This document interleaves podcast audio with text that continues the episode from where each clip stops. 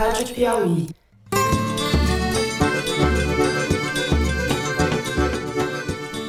Olá, sejam muito bem-vindos ao Foro de Teresina, o podcast de política da revista Piauí.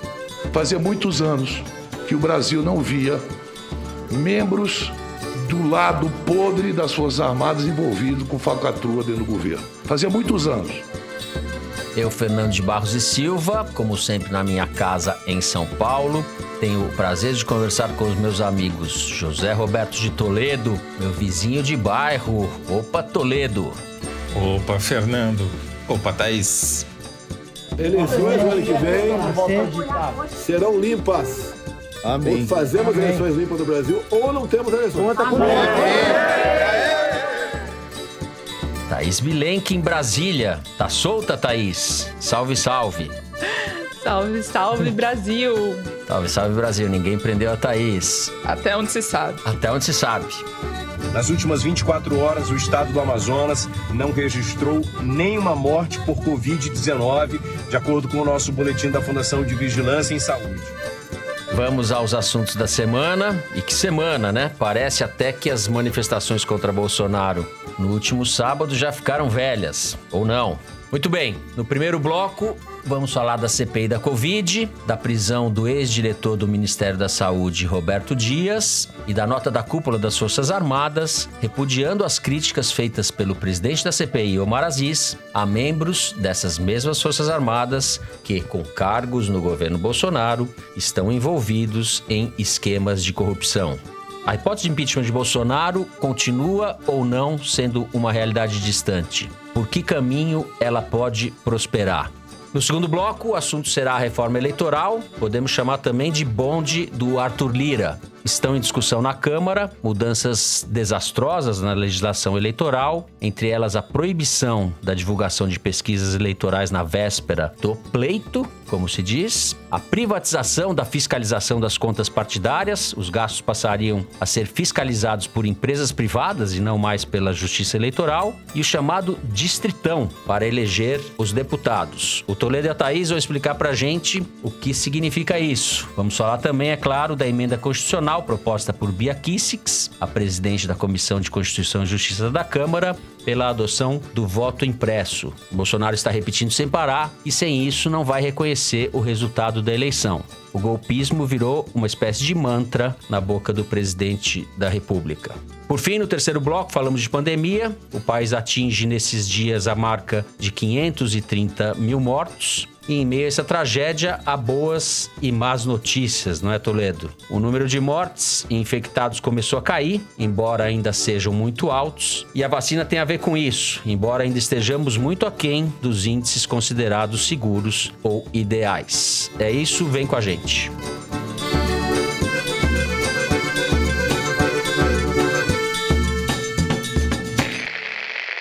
Muito bem, semana quente na CPI, né, Thaís? Durante o depoimento do ex-diretor de logística do Ministério da Saúde, Roberto Dias, ao final do qual ele foi detido e passou algumas horas detido no Senado, na última quarta, durante o depoimento, o senador Omar Aziz, presidente da comissão, fez críticas pontuais a membros das Forças Armadas envolvidos em denúncias de corrupção. Disse Aziz, fazia muito tempo que o Brasil não via membros do lado podre das Forças Armadas envolvidos com falcatruas dentro do governo. A reação dos militares é o que mais me chama atenção nessa semana, foi muito descabida. Eles disseram o seguinte, eu vou citar um trecho da nota. Dizem os militares, essa narrativa de Omar Aziz, afastada dos fatos, atinge as Forças Armadas de forma vil e leviana, tratando-se de uma acusação grave, infundada e, sobretudo, irresponsável. Antes disso, eles falam que Omar Aziz generalizou os esquemas de corrupção dentro das Forças Armadas, justamente o que ele tomou cuidado de não fazer.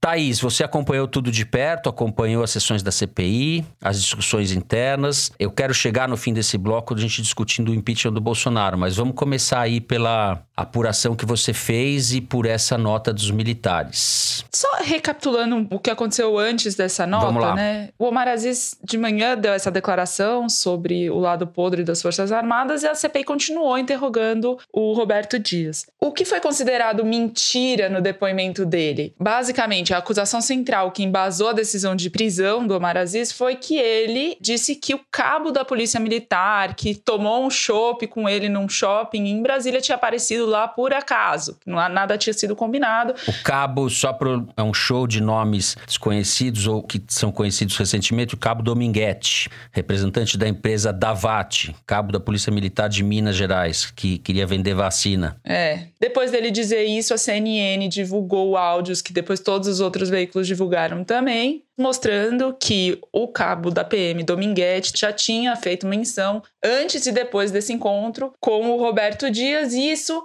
foi assim o que o Omar Aziz considerou a gota d'água para decretar a prisão dele. Vamos só lembrar que em maio teve o depoimento do Fábio Weingarten, ex-secretário de comunicação do governo, que foi muito comparado ontem a esse depoimento do Roberto Dias, né? Lá naquele depoimento do Weingarten, ele falou que não tinha nada a ver com uma campanha o Brasil não pode parar contra restrição por causa da pandemia, depois teve que admitir que tinha sim negou que tinha dito a Veja que a equipe do Pazuello era incompetente, aí a Veja soltou o áudio em que ele fala exatamente isso. Diversos senadores pediram a prisão do Weingarten e o Omar Aziz falou que não era carcereiro de ninguém, se recusou a dar voz de prisão. Nessa quarta-feira agora, um pouco depois da divulgação dos áudios que desmentiam o Roberto Dias, o Omar Aziz saiu da sala de comissão e foi andando até o plenário. Nessa hora eu encontrei com ele e perguntei: e aí, muito ruim o depoimento hoje? E, sim, muito ruim, decepcionante. Ele estava daquele jeito bem Omar Aziz.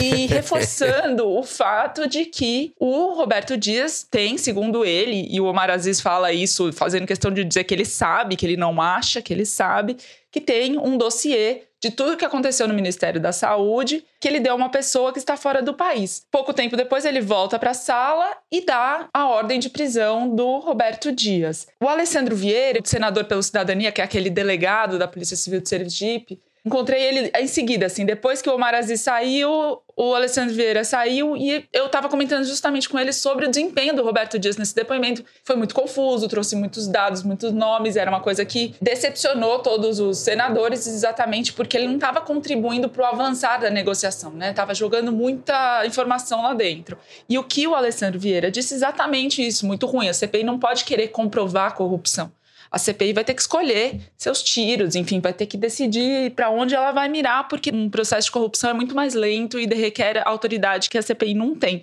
Tanto é assim que depois que o Omar Aziz deu voz de prisão para o Roberto Dias, o próprio Alessandro Vieira disse que discordava por dois motivos básicos. Não tinha equidade com depoimentos anteriores, uhum. cito do Weingarten, e também porque os áudios que foram usados para embasar essa prisão eram de terceiros, não eram do próprio Roberto Dias. Quer dizer, no caso do Weingarten, Weingarten era ele mesmo falando e se desmentindo. Roberto Dias era mencionado nos áudios, mas não aparecia a voz dele. Exatamente. E outros senadores também falaram que eram contrários. O Otto Alencar pediu para a decisão ser submetida ao plenário. Tentaram negociar com a advogada do Roberto Dias, mas o Omar Aziz nem esperou essa negociação terminar e já deu a ordem de prisão.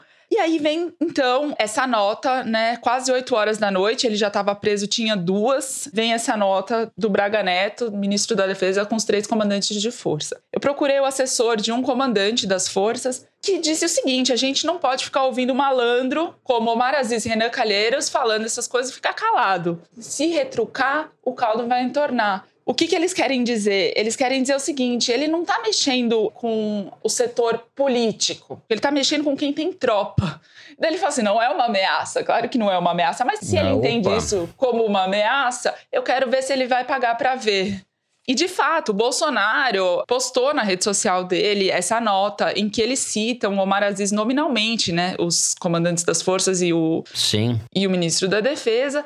Líder do governo, tipo Fernando Bezerra, sai em defesa do governo, das Forças Armadas, e muitos outros, tanto senadores quanto deputados, cobraram resposta do presidente do Congresso Nacional, que é o presidente do Senado, Rodrigo Pacheco. O Rodrigo Pacheco acabou fazendo aquela fala à noite, uma fala contemporizadora em que ele mais elogiava as Forças Armadas do que fazia a defesa do Omar Aziz. E foi duramente cobrado pelo Omar Aziz. Uma coisa que o Randolph Rodrigues disse é o seguinte: a gente espera unidade quando tem um ataque ao parlamento como esse. Daqui a pouco vão ter colegas nossos, fazendo referência a Fernando Bezerra, líder do governo, que vão legitimar a cassação de mandato. Eu sinto aí o clima que essa nota das Forças Armadas imprimiu na sessão de ontem. O dia de ontem foi crescendo, tá escalando. De fato, o clima tá escalando. Não é a primeira vez, né, Toledo? As impolutas Forças Armadas estão esticando cada vez mais a corda, parece. Ô, Fernando, minha pergunta é a seguinte: o que, que eles vão fazer? Eles vão botar tanque na rua, vão bombardear o Congresso, vão jogar míssil no Supremo Tribunal Federal? Vão nada. Vão nada. Esses caras não fazem nada, além de pintar guia e fazer ameaça pelo Twitter e agora por nota oficial. Vamos lá. Por que, que os militares saíram da casinha ou da caserna ontem à noite? Porque a semana, para eles, foi um desastre. Começa com as manifestações crescentes da oposição pelo impeachment do Bolsonaro, mostrando a decomposição do apoio ao governo. Continuam com o escândalo da mamata das filhas dos militares que recebem pensões se bancando como solteiras, milhões e milhões de reais gastos com essas pessoas. Quando você pesquisa militares, forças armadas, etc., é o que mais apareceu essa semana, segundo Arquimedes. E culminou com o envolvimento de militares nesse esquema nebulosíssimo de compra de vacina no Ministério da Saúde. Para citar três: Marcelo Blanco, tenente-coronel, que jantou com o Dominguete, o cabo da Polícia Militar, que queria intermediar a venda de vacina. O Elcio Franco, coronel da reserva e ex-secretário executivo do Ministério, que centralizou nele todas as compras de vacina, sendo que não era função dele. E o Alex Marinho, tenente-coronel, coordenador de insumos estratégicos, que é ótimo, né? Insumos estratégicos e militares numa mesma frase não vai terminar bem. Mas não para por aí. Vamos lembrar, 2019, 39 quilos de cocaína dentro de um avião da Presidência da República, colocados por quem? Por um sargento das Forças Armadas, que, descobriu-se depois, não estava fazendo isso pela primeira vez. Era a sétima viagem que ele fazia colocando cocaína em avião da Presidência da República. E foi preso na Espanha por militares espanhóis, porque os militares brasileiros estavam envolvidos no esquema, ou alguns deles. Foram presos depois numa operação da Polícia Federal. Coronel, a mulher do cara. Enfim, se isso não é banda podre, é o quê? E por aí vai. Tem dezenas de inquéritos na Justiça Militar por corrupção contra militares. Então, não dá para negar que existe banda podre, como existe banda podre em todas as instituições. Então, não adianta vir a fazer notinha de ameaça no fim da noite, porque ou põe o tanque na rua e paga para ver, o que eu duvido que eles vão fazer, porque não tem apoio para isso. Ou fica de bico calado no quartel, que é sua função. Não é função do ministro da Defesa repreender um poder da República. Já fizeram isso na eleição de 2018, passaram impunes e estão achando que mandam, entendeu? Ou os civis põem eles no seu devido lugar, ou isso não vai terminar bem, obviamente, né? Porque assim, o Omar Aziz claramente não combinou, né? Aquela prisão dele foi um ato impulsivo. Eu acho o seguinte, Zé, que a minha apuração aqui é que a Thaís encontrou o Maraziz no corredor e falou: senador, prende esse cara pra dar uma animada aqui, que o dia tá muito chato. Tô fora, vou mandar prender ninguém. Ma- mais ou menos, não sei se a culpa é da Thaís, mas que é, certamente a falta de novidade do depoimento do Roberto Dias teve um papel, com certeza teve. Agora, vamos lembrar o que, que foi essa semana, já que os militares que não fazem guerra com mais nada falaram em guerra de narrativas, o que, que não interessava para o governo falar essa semana, porque estava tomando um vareio?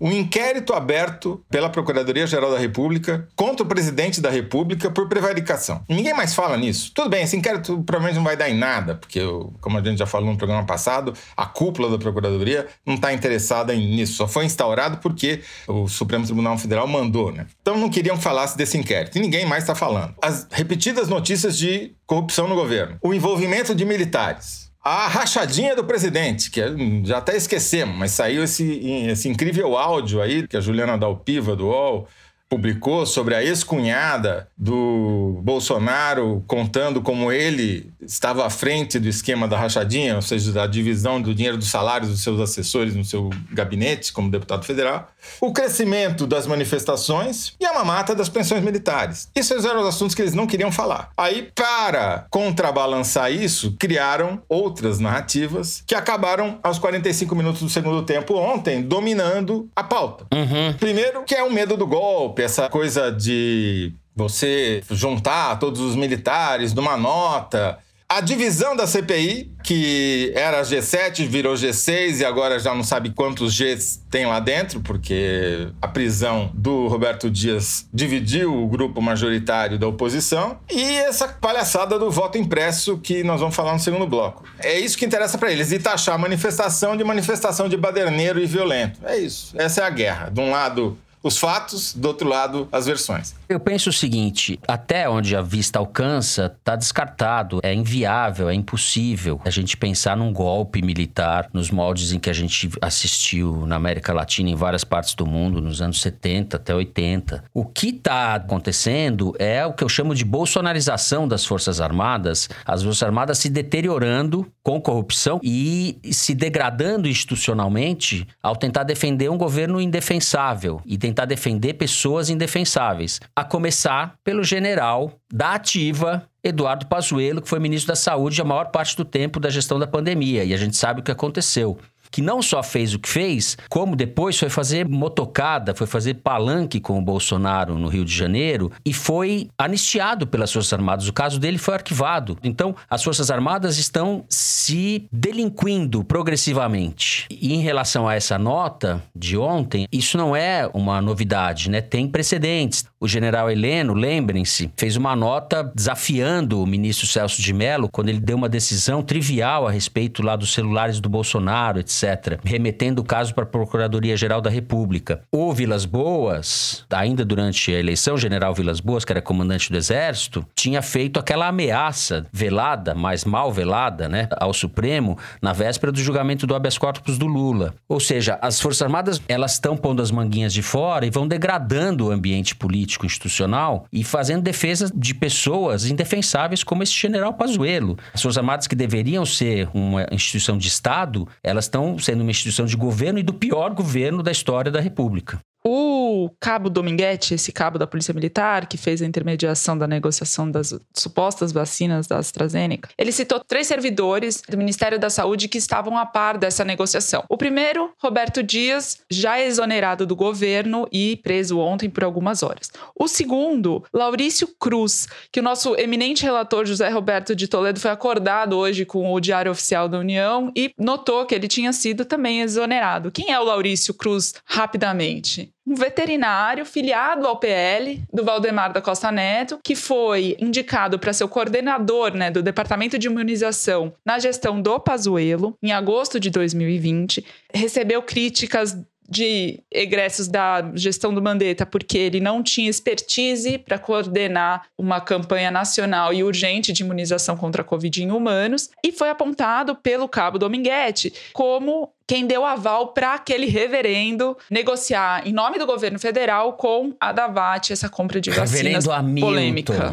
Recapitulando, o Cabo Dominguete citou três pessoas no Ministério da Saúde: o Roberto Dias, exonerado, o Laurício Cruz, veterinário, exonerado. E o terceiro, quem é? É o Elcio Franco, né? Que é coronel da reserva, era número dois do Pazuello, agora está em outra função no Palácio do Planalto, e blindado, né? A CPI quer chamá-lo outra vez, mas reforça essa simbiose entre governo, Forças Armadas e Centrão nessa lama de escândalo de rolo de compra de vacina. Muito bem. Você falou do reverendo, eu lembrei que tem também, Toledo, no caso das raçadinhas, o tio Hudson, que é a ex-cunhada do Bolsonaro cita, que veio a ser um militar também, que serviu junto com o Bolsonaro. O tio Hudson é um Queiroz B, ele fazia o mesmo trabalho que o Queiroz fazia, de recolher as rachadinhas e distribuir para a família, segundo o telefonema dessa cunhada.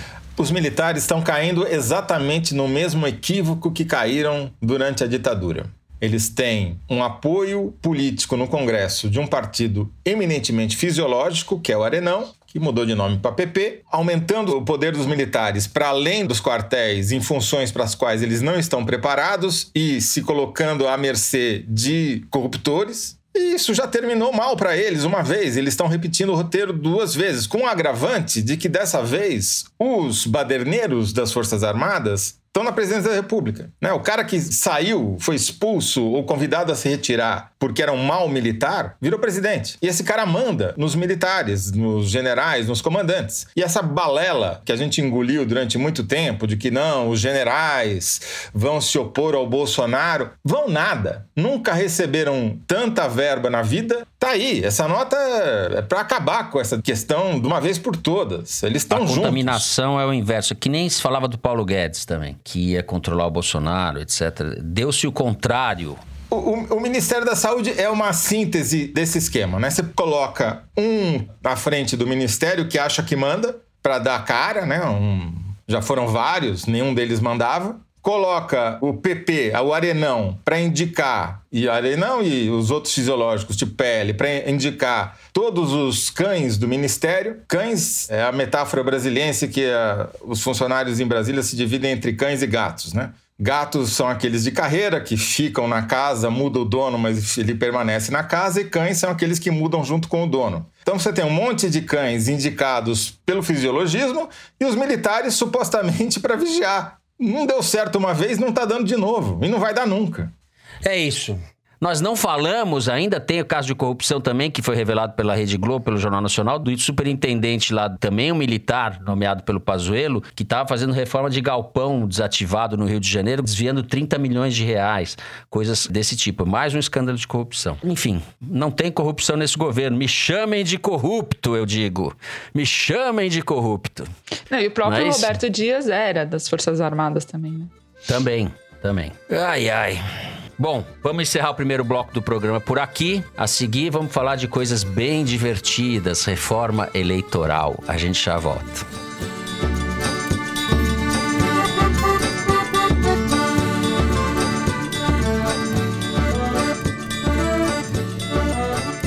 Muito bem, nas eleições do ano que vem é possível que os candidatos não sejam mais obrigados a divulgar seus bens em seu nome e que sejam desobrigados a atualizar gastos de campanha a cada 72 horas, como ocorre hoje. Talvez também na próxima eleição não haja pesquisas eleitorais na véspera ou no dia da votação. São possibilidades que estão na mesa, sendo discutidas pela Câmara dos Deputados, na chamada reforma eleitoral, que está sendo relatada pela deputada Margarete Coelho, do PP, partido de Arthur Lira, do Piauí. Arthur Lira anunciou nessa semana que a votação, que seria antes do recesso parlamentar, agora na segunda quinzena de julho, vai ficar para agosto. Enquanto essa discussão toda ocorre, o Bolsonaro segue com a cruzada golpista dele, colocando em dúvida o processo eleitoral, fazendo acusações sempre sem provas sobre os resultados das eleições. Tanto aquela que ele venceu em 18, ele disse que tinha vencido no primeiro turno, maluco, e de 2014, ele agora inventou que Aécio Neves derrotou Dilma Rousseff em 14. Ele é realmente um mito, mitômano, contumaz mitômano. E isso que eu nem falei do distritão, né, Thaís? Que parece pra mim nome de sanduíche de beira da estrada. Daí um distritão com bastante bacon. Thaís, por onde que a gente vai começar? Explica quais são as mudanças, porque existem três comissões trabalhando essas coisas. A maioria das coisas são absurdas. O distritão é muito complicado. Talvez você possa começar por ele ou pelo conjunto da obra, explicando para o nosso ouvinte o que está em jogo na Câmara enquanto a gente olha para a CPI e o pessoal está trabalhando ali.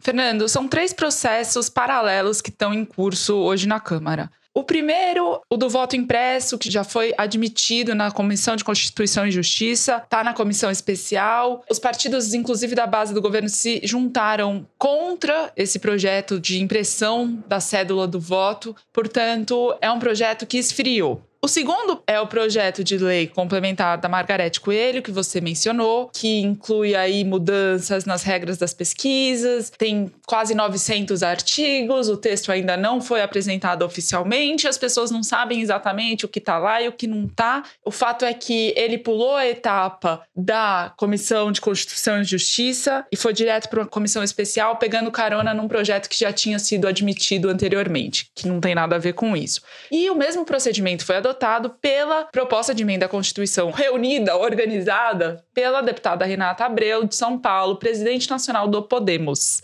O que, que tem nesse texto da Renata Abreu? Uma coisa que parece ser mais consensual, que já está mais avançada, que a oposição concordou, o PT está de acordo, é o seguinte: a Câmara dos Deputados vai ter 15%, portanto, 77 cadeiras das 513 reservadas para mulheres. Qual que é o número hoje de mulheres na Câmara dos Deputados? 77. Em 2018 foi a maior bancada eleita de mulheres na Câmara. Não tem muitos conflitos, parece não ter, pelo que eu apurei até ontem, quanto a esse ponto. O segundo ponto, que está quente e que é mais polêmico, é a questão do distritão. O distritão é uma resposta ao desespero que os deputados federais têm sentido no presente para conseguirem se reeleger e para conseguirem formar chapas que os beneficiem. A eleição de 2022, do ano que vem, vai ser a primeira para o Congresso Nacional, para a Câmara dos Deputados, porque já houve para vereadores, sem que se possa fazer coligação para as eleições proporcionais, para o legislativo.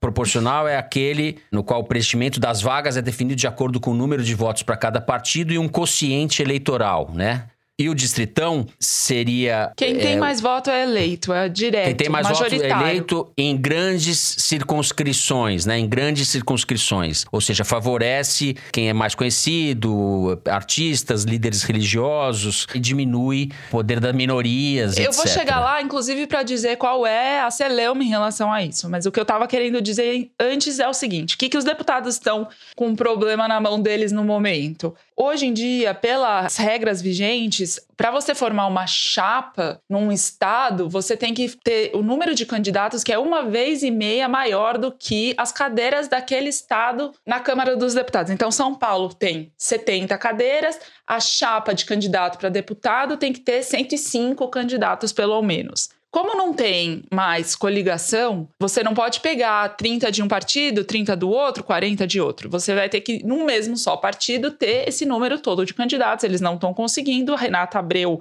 do Podemos, por exemplo, não consegue fazer isso com o partido dela. Então, eles precisam mudar esse sistema para poder conseguir fazer uma chapa e que eles se viabilizem nessa chapa. A solução que eles apresentam, então, é o distritão, um modelo usado em países como as ilhas Pitcairn, no Pacífico Sul, onde moram 50 pessoas, na ilha Vanuatu, no Pacífico, na Jordânia e Afeganistão. Nenhum outro país Esse é o verdadeiro momento cabeção do programa. o- O verdadeiro momento cabeção é a Thaís falando esses países que eu nem sei pronunciar o nome. Qual que é o modelo do distritão? Quem recebe mais voto naquele distrito, que pode ser um estado ou uma sub-região no estado, é eleito. Se você é candidato e tem 1 milhão e 800 mil votos, porque você, por algum motivo, é filho do candidato a presidente da república e está surfando uma onda que está beneficiando o seu pai, você conseguia, no sistema anterior, pelo menos naquele vigente na eleição passada, eleger a si mesmo, com o excedente dos seus votos, eleger mais cinco deputados. Por exemplo, uma pessoa como a Carla Zambelli não teve votação suficiente, mas o Eduardo Bolsonaro, que teve 1 milhão e 800 mil votos, elegeu ele, mais quatro, e a Carla Zambelli na lanterninha. Isso para dizer que em 2015 o Eduardo Cunha, o Rodrigo Maia e o Michel Temer tentaram passar o distritão não conseguiram. Em 2017, de novo, tentou-se passar o distritão e não conseguiu. Se tivesse passado, o Eduardo Bolsonaro teria pego todo o excedente de voto dele e posto no lixo. O que mais que o voto distritão faz? Ele enfraquece os partidos porque o partido deixa de ser o intermediador entre os candidatos, né, os eleitos e o voto. Tem gente que fala o candidato vira candidato de si mesmo, não tem mais necessidade do partido negociar a formação da chapa. E o que o Carlos Araptini fala, ele é deputado pelo PT, é que concentraria ainda mais o fundo eleitoral. O deputado vai pegar o quinhão dele do fundo eleitoral e vai beneficiar ele próprio. Então você vai ter menos democracia interna na formação de chapa e nas eleições. Quem está contra esse projeto, né? presidentes de partidos, tipo o PSD do Kassab, Ciro Nogueira, enfim, os presidentes dos partidos, porque hoje eles têm poder quase que centralizado totalmente neles de decidir quem que vai receber e quanto dinheiro do fundo eleitoral e do fundo partidário. A oposição também está contra, o PT é contra esse projeto, já é desde lá de trás, mas reconhece que o Distritão hoje tem maioria na Câmara dos Deputados e a estratégia que eles vão adotar é tentar adiar ao ponto de não dar tempo de o projeto ser aprovado na Câmara, aprovado no Senado, se tiver mudança voltar para a Câmara e a sanção. Quer dizer, porque eles querem tentar jogar cada vez mais Não para dá frente. tempo de aprovar para a tempo de que seja já implementado no ano Pra que vem. eleição do ano que porque vem. tem que ser aprovado até o início de outubro, Outubro. ou seja, um ano antes da eleição. Exatamente. Certo? É isso. Muito bem. Falamos um pouco de distritão, Zé. Vamos falar de voto impresso? ou das outras mudanças? Essa reforma eleitoral, como a Thaís muito bem explicou, não é uma, né? São muitas. Que é a, a brincadeira de mau gosto de toda reforma. Você junta dezenas, centenas de coisas completamente diferentes umas das outras num mesmo balaio, com o mesmo título, e aprova tudo sem ninguém ver, saber exatamente o que está sendo aprovado. Então é aquela história que você gosta sempre de dizer. Coisas boas e coisas novas, está falando? Exato. Porque nesse caso tá cheio de coisas novas e pouquíssimas coisas boas né, nessa reforma, né? A principal, a Thaís já mencionou, que é a história do Distritão, que é assim, acaba com os partidos de uma vez, que é mais fácil, né? O partido deu sozinho, porque é isso, é o fim do sistema partidário. Porque qual é o problema desse distritão? A maioria da população brasileira não terá representante no Congresso Nacional, porque não elegerá ninguém. E o voto dela não contará para nada, porque nem para ajudar a eleger as Carlas Zambellis da vida vai ajudar diminui a representatividade da Câmara. É péssimo para a Câmara dos Deputados. Isso não é nem no médio prazo, é no curto prazo. Porque as pessoas já não se veem representadas lá e se verão ainda menos. É. Então. Vocês estão dando o exemplo da Carla Zambelli, só fazendo um parêntese, talvez as pessoas que estão nos ouvindo vão falar, mas isso é bom. A Carla Zambelli não seria eleita. É, Não é bom. O efeito geral não é bom, porque destrói os partidos. O argumento é sensacional. Ah, eu não consigo montar, ter 105 candidatos, então eu vou mudar o esquema das cotas. Se você não consegue ter 105 candidatos, você não é um partido. Você não merece existir. Você entende? Essa multiplicidade de partidos do Brasil que é o problema, não é.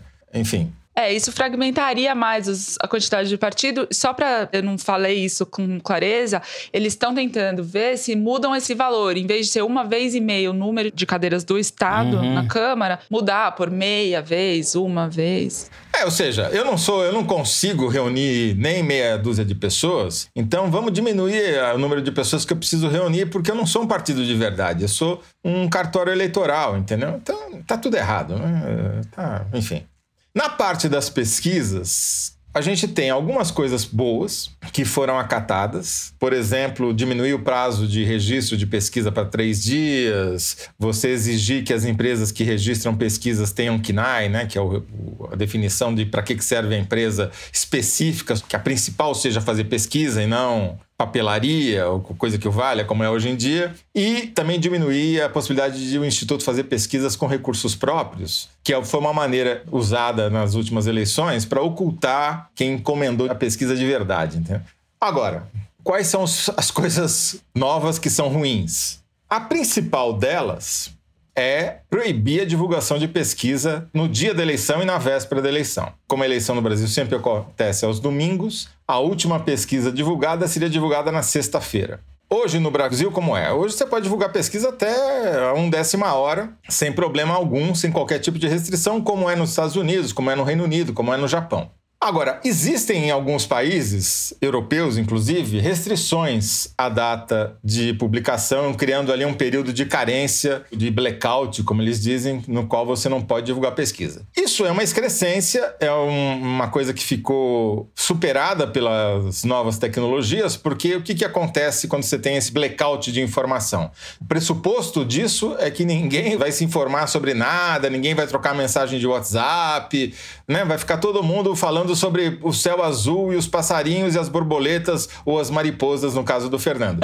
Não é verdade. O que vai acontecer é que vai ter uma chuva de desinformação nessas 48 horas de blackout. Quer dizer, você não vai poder dar informação para o eleitor sobre como é que está a disputa eleitoral e vai ter um monte de gente desinformando com pesquisa falsa pelo WhatsApp, pelas mídias sociais. Então, assim, é de uma estupidez cavalar. Ou pior, né? Já é parte de um plano para melar a eleição. Que é o que eu desconfio. Porque esse negócio de voto impresso, como se fosse sinônimo de voto auditável, aliás, na novilíngua bolsonarista, eles tiveram essa sacada genial, né? Transformaram o voto impresso em voto auditável, partindo do pressuposto de que hoje o voto não é auditável. E é, obviamente, auditável. Se não fosse auditável, o Bolsonaro não seria presidente da República, né? O voto impresso é para você criar confusão, é para você melar a eleição e colocar em dúvida. Você não precisa necessariamente provar a fraude, você basta jogar dúvidas e sombras sobre o resultado. Aí acaba o processo eleitoral. Processo eleitoral é baseado na confiança. Desde que o senhor Aécio Neves não reconheceu a vitória de Dilma Rousseff em 2014, que esse processo de confiança entrou em deterioração. E agora está chegando no seu auge. O plano do Bolsonaro claramente é: se tiver eleição, eu vou melar. Mas se der para não ter eleição, é melhor. Então vamos esticar a corda do lado das Forças Armadas, vamos fazer eles soltarem notinha. Daí não tem nem esse problema de perder a eleição pro Lula, entendeu? É exatamente isso. Ele está criando um ambiente golpista. Eu acho que a hipótese da não existência, da não ocorrência da eleição é muito remoto. Praticamente eu descartaria esse cenário, mas vejo um processo eleitoral que vai ser sabotado e o Bolsonaro não faz outra coisa senão tentar melar a democracia. Ele está anunciando isso com muita antecedência, eu tenho provas, meu pessoal sabe que, não sei o que lá. É tudo balela. E essas coisas vão se multiplicando porque a difusão das informações hoje em dia acontece desse jeito. E faz mais de 10 anos, Fernando, que existe um processo deliberado, organizado, concatenado de descrédito dos institutos de pesquisa via mídias sociais, via esses sites apócrifos Sim, Por quê? sim. A pesquisa eleitoral, ela te baliza sobre o que que vai acontecer no resultado. Se você cometer uma fraude, todos os institutos estão apontando num jeito, o resultado da urna é completamente diferente, você sabe que tem algum problema ali. Então você tem que desacreditar os institutos e as pesquisas para dar credibilidade à sua fraude. Ou para aumentar o melê, né? Para você aumentar o descrédito sobre o processo como um todo. E essa campanha contra as pesquisas eleitorais, diga-se, não é feita só por bolsonaristas e radicais, não, né? Políticos todos Sim, desgostosos perdedores. com os números. Exatamente. Sim.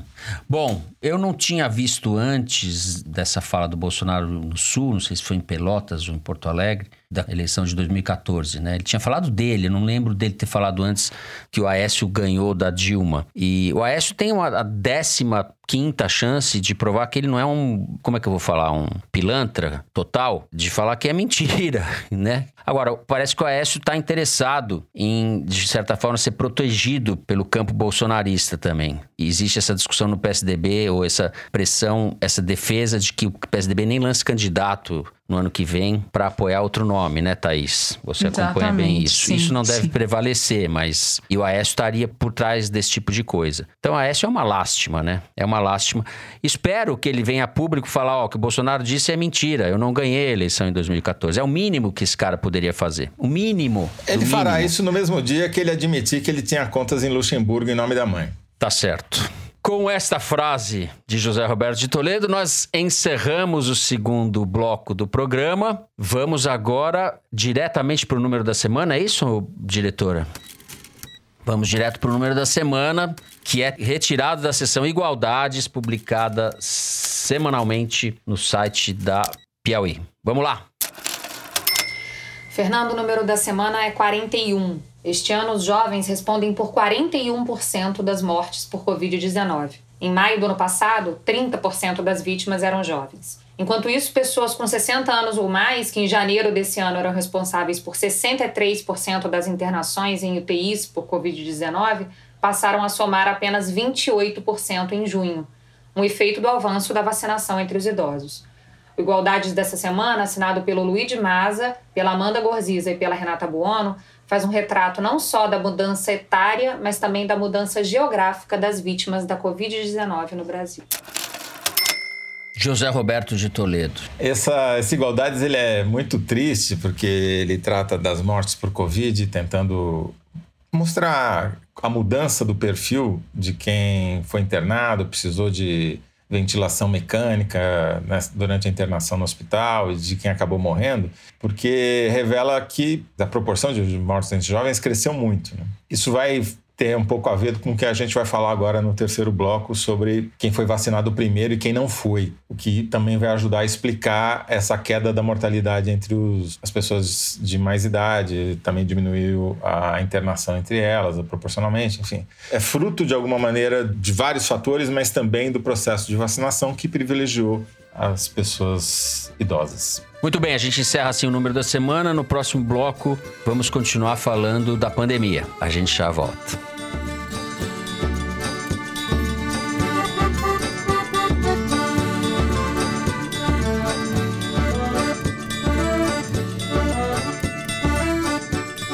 Bem, o número de mortes diárias no Brasil ainda está muito alto pela Covid, mas vem caindo nas últimas semanas. A taxa de contaminação também está caindo. E isso parece ter alguma relação, José Roberto Toledo, com o avanço da vacinação, embora seja um avanço ainda muito insuficiente. A gente tem cerca de 13% da população totalmente imunizada, seja com a segunda dose, seja no caso da Janssen com a dose única. Não obstante esse número relativamente baixo, a vacinação parece já estar produzindo um, um efeito de reduzir o avanço da doença. Correto? Sim, Fernando. Se a gente olha os dados da mortalidade média semanal dos últimos sete dias, ela está decadente, o que é ótimo, né? Porque a gente não está confirmando a terceira onda que se temia. E se você olhar o número de casos, também vai nessa linha. Embora o número de casos no Brasil não seja confiável pela imensa subnotificação, né? Não é uma pesquisa científica, mas, digamos assim, indícios a partir das estatísticas. O que a gente pode depreender disso é que a vacinação, com todos os furas-filas que houve, privilegiou as pessoas de mais idade, que é quem foram as principais vítimas em 2020 da pandemia, ela surtiu efeito, diminuiu a proporção de idosos internados e mortos por Covid. Ou seja, a política, com todos os problemas, toda a corrupção na compra de vacina, toda a desinformação do governo federal, etc., ela surtiu efeito para diminuir as mortes e controlar de alguma maneira, evitando uma explosão. Ainda é um número altíssimo, né? Um número. Altíssimo. Ontem mais de 1.500. É altíssimo. A média móvel de mortes no Brasil está em 1.558 por aí, enquanto na Índia, que tem 5, 6 vezes a população brasileira, está em 822. E nos Estados Unidos, Uhum. que tem 100 milhões a mais de habitantes, está 215. Já você vai dizer, ah, mas essa estatística da Índia aí não é confiável. Ah, tudo bem, mas que tenha o dobro de mortes da Índia ainda vai ser equivalente do Brasil. Proporcionalmente à população, a diferença é maior ainda, né? No Brasil, é- a taxa está em 7, na Índia tem 0,58, quer dizer, é mais de 10 vezes a taxa do Brasil. Então, apesar desse número ainda ser escandalosamente alto, a vacinação conseguiu, pelo menos parcialmente, atingir os seus objetivos. E pedir para o IPEC, o sucessor do IBOP, pegar uma carona na pesquisa deles, pesquisa nacional, presencial, face a face, sobre se já tomou vacina ou não. A proporção deu muito parecida com os números reais das estatísticas das secretarias estaduais de saúde e do Ministério da Saúde. Agora, o perfil é curioso, porque a maior diferença é por faixa etária. Então, se você pega as pessoas de 55 anos ou mais, 85% já foram vacinados com pelo menos uma dose. Enquanto na faixa de 16 a 24 anos, apenas 10%, que são aquelas exceções, comorbidades, etc. Agora, não tem uma diferença significativa, por exemplo, entre quem aprova o Bolsonaro, ou seja, é bolsonarista, e quem rejeita o Bolsonaro, quem acha o governo dele é, ruim ou péssimo, entendeu? Ou seja, nem os bolsonaristas acreditam nas suas próprias besteiras. Eles estão indo lá se vacinar sim, né? Porque tem medo, como todo mundo, como todo ser humano, né? Então, não é uma questão de ideologia. Quem está sendo, então, mais vacinado, o perfil dessas pessoas que saíram na frente e de alguma maneira se beneficiaram. Por conta da decisão de beneficiar as pessoas de maior idade, são também as pessoas que ficam em casa o tempo todo, porque não precisam sair para trabalhar. Então, essas pessoas estão com uma espécie de dupla proteção. Elas não apenas saem menos de casa, porque não, não precisam trabalhar, já são aposentadas, e foram vacinadas antes. Daí aquela mudança na proporção dos mortos e dos internados. Quem está sendo prejudicado nessa política, que aí é o cobertor curto, né, da falta de vacinas que o governo não comprou. Quem está sendo prejudicado para isso é quem sai para trabalhar. A proporção de vacinados entre quem sai para trabalhar é menor do que quem não sai para trabalhar. Então, é o trabalhador que não consegue fazer trabalho remoto, a gente que precisa ir para a rua, que pega transporte público, ou seja, são os trabalhadores pobres. Os pobres, eu queria chegar, era isso remediados. mesmo que eu ia te perguntar. Você tem um corte de, de classe, de renda? As pessoas pobres estão mais vulneráveis? Por renda, você não percebe isso, Fernando, porque não há diferença significativa por faixa de renda. Por quê? O problema é etário, não é um problema de renda. Agora, dentro da casa, uma pessoa pobre, quem está lá, que não precisa sair de casa porque está aposentado, enfim, essas pessoas que se expõem menos foram mais vacinadas do que aquelas que se expõem mais porque precisam sair para trabalhar. Essa é a grande contradição dessa política. Eu não estou dizendo que ela é errada, eu só estou dizendo que quem foi sacrificado nessa história foi quem precisou se expor para continuar trazendo dinheiro para casa e que está pagando o preço de o governo não ter comprado vacina em tempo de vaciná-los antes para que eles pudessem sair protegidos para trabalhar. É isso. Essa é a grande tragédia. É quem está sendo sacrificado agora, ou que está correndo mais risco agora, a pesquisa só trata de quem foi vacinado ou não, são justamente aqueles que mais se expõem. Não porque querem, mas porque precisam. Queria pegar carona no que vocês estão falando para falar do Amazonas, né, que tem sido a triste vanguarda do desastre na pandemia, está vivendo um novo capítulo que de alguma forma antecipa, né, esse cenário que a ampliação da vacinação pode trazer, que vocês estavam comentando. Na terça-feira agora, o governo do estado do Amazonas anunciou que pela primeira vez em 16 meses, o estado não tinha registrado nenhum óbito por COVID-19 e o Wilson Lima, governador pelo PSC, aliado do Bolsonaro, falou que esse dado nos enchia de esperança. O governo federal também fez isso, o um anúncio oficial falando dessa marca. E no Amazonas, a remessa de vacina foi antecipada exatamente por conta dos desastres anteriores, então eles estão num estado avançado da vacinação.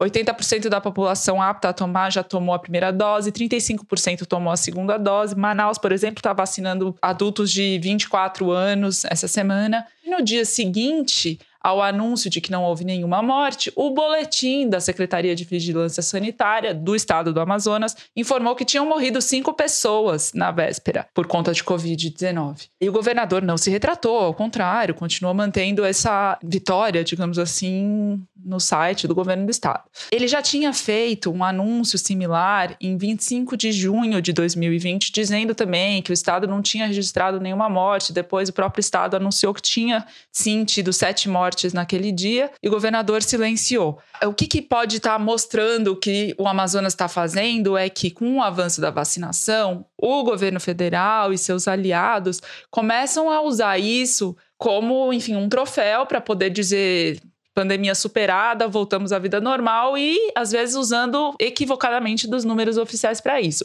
Eu entrevistei o Gesen Orelana, que é epidemiologista da Fiocruz na Amazônia. Ele comentou, antes mesmo de saírem os dados do governo contradizendo os dados iniciais, que não havia morte, que não tem condição imunológica de uma sociedade sustentar picos explosivos de morte por muito tempo num vírus que é letal, como o, corona, o, novo coronavírus, isso não se mantém. Então, é natural que caiam os números, inclusive porque a própria sociedade se protege, restringe a circulação e tenta se proteger. A barreira selvagem, que é chamada de imunidade de rebanho, só seria alcançada, em tese, se não tivesse nenhum tipo de proteção sanitária, né, de restrição, mas as pessoas morreriam, que foi o que aconteceu no Amazonas, antes de se imunizarem. Então você não tem como falar em imunidade de rebanho, o Amazonas prova. E aí o Gesen Orelana chama a atenção para uma coisa que aconteceu no ano passado, quando 76% da população de Manaus tinha sido infectada, já se falava em imunidade de rebanho, todo mundo desacreditando a possibilidade de segunda onda, mas em janeiro ela veio, faltou oxigênio, a gente viu as pessoas morrendo nos corredores e nos chãos dos hospitais. E o que, que ajuda a explicar o que aconteceu no Amazonas da primeira para a segunda onda? Foi a livre circulação do vírus permitiu a mutação para a variante P1, que foi identificada lá em Manaus, justamente, que tinha uma taxa de reinfecção maior. As pessoas que já tinham tido passaram a se reinfectar e isso ajudou a circulação e a deterioração da pandemia no estado. E aí eu chego na Delta, né? O governo de São Paulo, a prefeitura oficializaram que a transmissão comunitária, portanto, não de alguém que trouxe de fora, mas que se infectou, sem ter tido contato com alguém que foi para o exterior, pegou essa variante Delta. Mas o que o Gesen Orelana fala, por exemplo, a Delta está em transmissão comunitária, mas a gente já tem a Lambda, que é uma de origem andina, e três linhagens, três filhas da P1 que também estão em transmissão comunitária, segundo ele, no estado. Quer dizer, as pessoas acham que com a vacinação já está feita a sua parte, enfim, já estão fazendo o que precisam fazer, e deixam de se comportar como se estivessem numa pandemia, por exemplo, em Manaus é, negação total, segundo ele, festa, shopping, vida normal, sem máscara, etc e tal, achando que as vacinas vão fazer tudo o que tem, mas não tem como fazer tudo. Primeiro, porque não é todo mundo que já está vacinado. Segundo, que o vírus está circulando. A dúvida que paira, né, que é sobre a questão de prolongar a segunda dose de vacinas como Pfizer e AstraZeneca, que os governos estão revendo, vendo se de repente antecipam, porque para variantes como a Delta, já se sabe que a primeira dose não protege tanto tanto quanto se imaginava para as outras cepas. E aí entra o uso político outra vez. O prefeito de Manaus, eles espalharam banners do Pazuello com o Bolsonaro pelo estado do Amazonas, dizendo Pazuello do Amazonas, assinado por médicos bolsonaristas. O Bolsonaro já marcou uma motocada em Manaus na semana que vem. E é isso, eles estão usando a vacina como salvo-conduto para fazer o que eles estão fazendo. Motociata em Manaus, depois de tudo que aconteceu, com o Pazuello ainda por cima, aquele que passeia de bermuda no shopping sem máscara depois de ter promovido o que promoveu, é demais, né? Então, a gente encerra assim o terceiro bloco do programa. Vamos para aquele momento que a Thaís tanto ama, o Kinder Ovo. A gente já volta.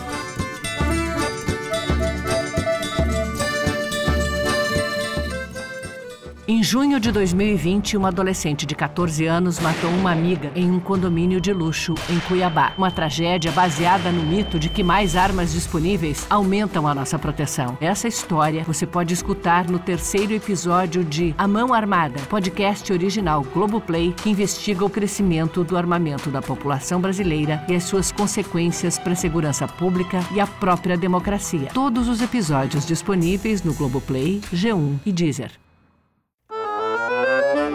Kinder Ovo. Toledo, na semana passada, ganhou na segunda chance. Mas não vai ter plano B hoje, não. Né, Mari? Pode soltar.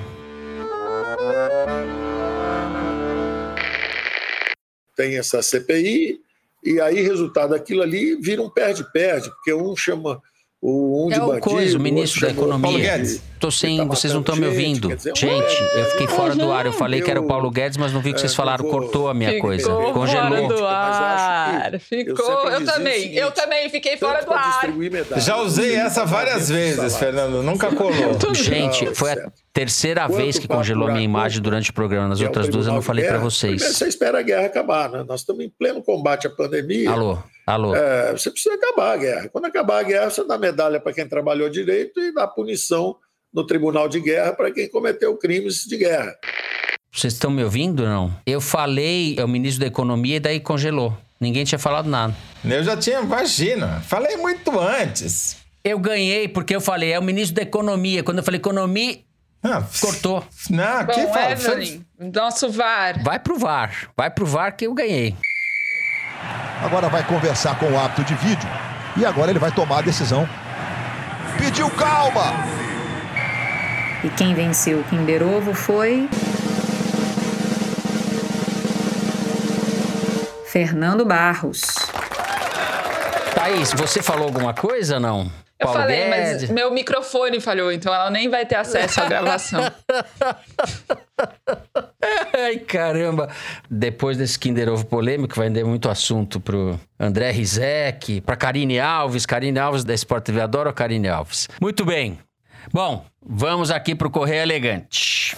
Eu começo com o e-mail da Vanessa Botega, de Florianópolis. Quando Cazuza cantou que o nosso amor a gente inventa para se distrair, mal ele sabia que a gente ia criar várias coisas para amar se distrair e não se machucar tanto com essa pandemia. Eu conheci o Foro por meio do Pablo, meu marido que ama vocês desde sempre. Se tem algo que temos muito em comum é ouvir e conversar com vocês enquanto escutamos os episódios no sábado pela manhã. Gostamos tanto de vocês que temos aprimorado a escuta para acertar o Kinder Ovo. O Pablo já acertou os três últimos e o épico foi o do Joel Santana. Enquanto eu limpava a casa, ele fazia jardinagem e gritava por todo o bairro: É o Joel! É o Joel! Por favor, mandem um alô para o Pablo, que me acompanha forte nessa rotina.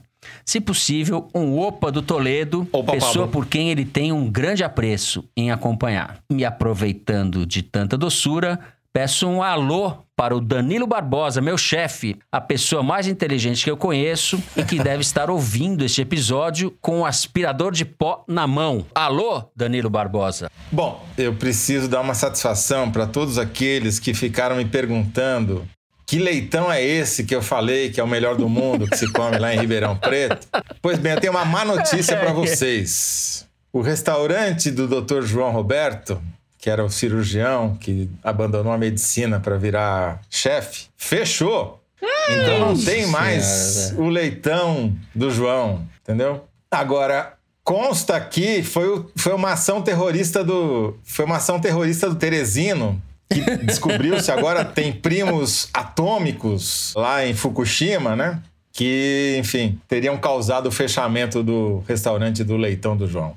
Mas vamos lá. Bom, tô aqui com o e-mail da Emiliana dizendo o seguinte: Opa, lindos do podcast mais amado e causador de revoltas da podosfera brasileira. Eu sou a Emiliana e desde o finalzinho de 2020 ouço fielmente o foro enquanto dou aquela geral na cozinha após o almoço. Confesso que já fiquei com vontade de jogar panela pela janela enquanto ouvia, mas até hoje me controlei. Como matonense, nascida em 1992, ali na maternidade do Hospital de Matão, mas moradora da infelizmente terra bolsonarista Sorocaba, preciso mandar um opa especial pro Toledo e perguntar quando ele vai levar Thaís e Fernando para comer as coxinhas de Bueno de Andrada. Essas continuam lá, as coxinhas douradas. Essas aí eu vou levar os dois para comer lá. Thaís, você não sabe, mas somos grandes amigas. Porque eu Ah, te é? segui em todos os lugares da internet e te acho o máximo. Ai, querida, eu também te acho. Fernando, jamais me esqueceria de você. Se alguém disser que ri mais alto que eu com as suas imitações singulares, é mentira. Singular. Dá uma chance pra mariposa apaixonada, vai. Eu senti uma paixão avassaladora na cartinha dela. Um salve pra Mari e um abração pra vocês. É isso aí, Emiliana. Um abração pra você Muito também. bem, obrigado, Emiliana. Emiliana. A mariposa apaixonada está zombando do meu coraçãozinho, porque ela sumiu agora. Ela, ela plantou essa semente no meu coração e desapareceu. Escafedeu-se, como dizia a música do Evandro Tá Mesquita. procurando A sua ma- mariposa. Mariposa escafedeus. Bom, eu vou ler uma cartinha aqui para encerrar então. Olá, pessoal do Foro. Ouço o Foro com minha noiva e rimos juntos das tragédias quixotescas que esse Brasil anda enfrentando. Bem, já estou enrolando ela por 11 anos, mas durante o próximo Foro, na sexta-feira, dia 9 de julho, finalmente iremos nos casar. Então, gostaria de pedir a vocês, nobres arautos das coisas boas e das coisas novas, que desejem coisas realmente boas e novas para a nossa vida conjunta.